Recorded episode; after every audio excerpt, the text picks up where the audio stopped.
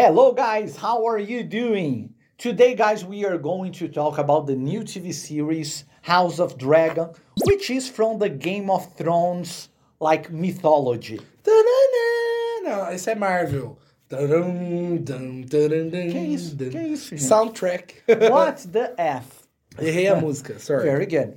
So, today, especially Paulão, I'm a big fan of the original Game of Thrones. Eu sou muito fã da série original do Game of Thrones. Adoro. Até, até a última temporada, que muita gente odeia, eu acho ok.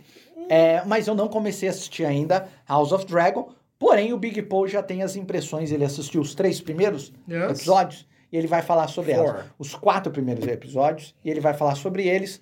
Bora começar nosso programa de hoje. Sobe vinheta.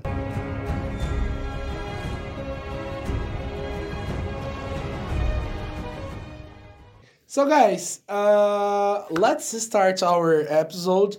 Zé is going to interview me about House of Dragon. So, I'm Zé Bonner today. Zé Bonner. Boa noite. Good First of, first of all, Big Paul, is it good? amazing amazing the they okay how can i say this they are investing both loads you know a lot of money yes it's like Boatloads. Yeah, it's like an boatloads, yes. expression, they yeah. are investing so much money that's why in now episodes there are dragons it's so expensive to have a dragon in one episode they put one dragon per episode So yeah, it's big budget. Yeah, yeah yeah. And uh, what what I was what I was talking with some friends is that now they are investing a lot in Yes. series. Yeah, because series is becoming more and more profitable. So you Yes. have series with the quality of movies. Because in the past you had movie quality and TV quality. Nowadays TV is coming with movie quality. yes É, em Game of Thrones was already like that. Game of Sure. Thrones já era uma, já era uma super produção, Super. mas não tinha dragão aparecendo todo episódio. Não, não. É, Muito caro. também. Inclusive na primeira temporada os dragões não são tão bem feitos, vão melhorando. No Game of Thrones original parece que vai melhorando de Yes. temporada a temporada. Agora me diz, qual que é a história? What's the plot? What is it Yeah, about? the, the story is based on 200 years ago. Uh, 200 years ago or 200 years before Game of Thrones? Yeah, 200 years ago of Game of Thrones time. Ah, know? okay. Like before Daenerys and everyone. It's based on Targaryen's house, the original family of Daenerys, you know, the The, the one that had the dragons. Yeah. the one that has the dragons. The one And- that Yes. spoiler, spoiler, the one that died In the in last- the end, in the last yeah, in the end, of yes. Game of Thrones. And basically, it shows the time where uh, the Targaryens, yes, the Targaryens were the rulers of the Seven Kingdoms, the times where there were dragons, riders, you know, the time that it was very political because, like, when Daenerys rises in Game of Thrones, like when she's she's being raised as a kid and then she becomes an adolescent, an adult. The Seven Kingdoms were ruled by the Lannisters. Ah, all right. The, the the Lannister controlled the Seven Kingdoms in that time. Like uh i- that's why there were kings like uh okay there there was the queen you know remember the queen the Lannister yes, queen yes, the Lannister. there was Joffrey, like the king Joffrey, who who died like uh, I I think he sh- he chokes. Yes, I think yeah, he he chokes. Uh, and there were many Lannisters ruling the Seven Kingdoms, but the original the the the right uh, heirs of the king, the kingdoms, and the Iron Thrones are the Targaryens. So it explains how the conflict between the families started, how the kings and earls were uh, like they were faithful to the the Targaryens. Very cool. So you you are saying it's a political series. The start of the series, yes, it very political. the politics. But the thing is, the I thought- the connections of families. But I, I thought I, I've already thought that Game of Thrones was very political. Porque eu É. já, eu por, por exemplo, sempre achei Game of Thrones Yeah. super político. Pra mim sempre foi quando alguém perguntava qual a diferença de Game of Thrones e Senhor dos Anéis, que muita gente compara, né? Yes. E é completamente diferente, exceto Yes. por ser num mundo de fantasia. Game of Thrones é muito mais político. Senhor dos Anéis não tem quase nada de política. É, é mais uma fantasia clássica, mais político e mais violento. Essas são as principais características. E você tá me dizendo que o novo é mais político ainda. Yes, because there were two Targaryen brothers. One was the rightful king, you know, and the other was not a king. He wanted to be the king. But by the law, the first son, the first male son of the king, would become the next king. And uh, in the first episode, you see that the king is trying to have a son.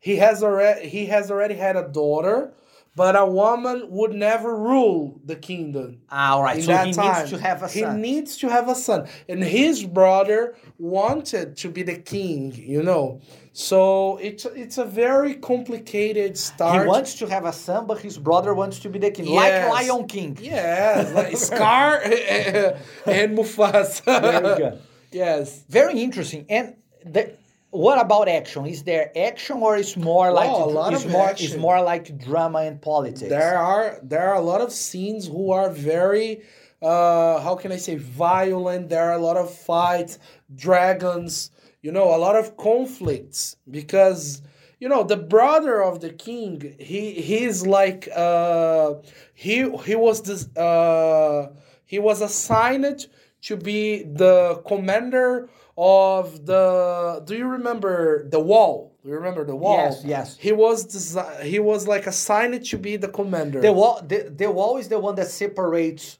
the they Yeah. from the White Walkers. yes, Yes. But in that time, I think there was there weren't There weren't wa- White wa- Walkers. White Walkers yet, if I'm not wrong. So the his brother was was assigned to defend the wall and be the commander. But his brother was like very, very smart. You know, he was a smart guy. He cheated many people, and he was very violent.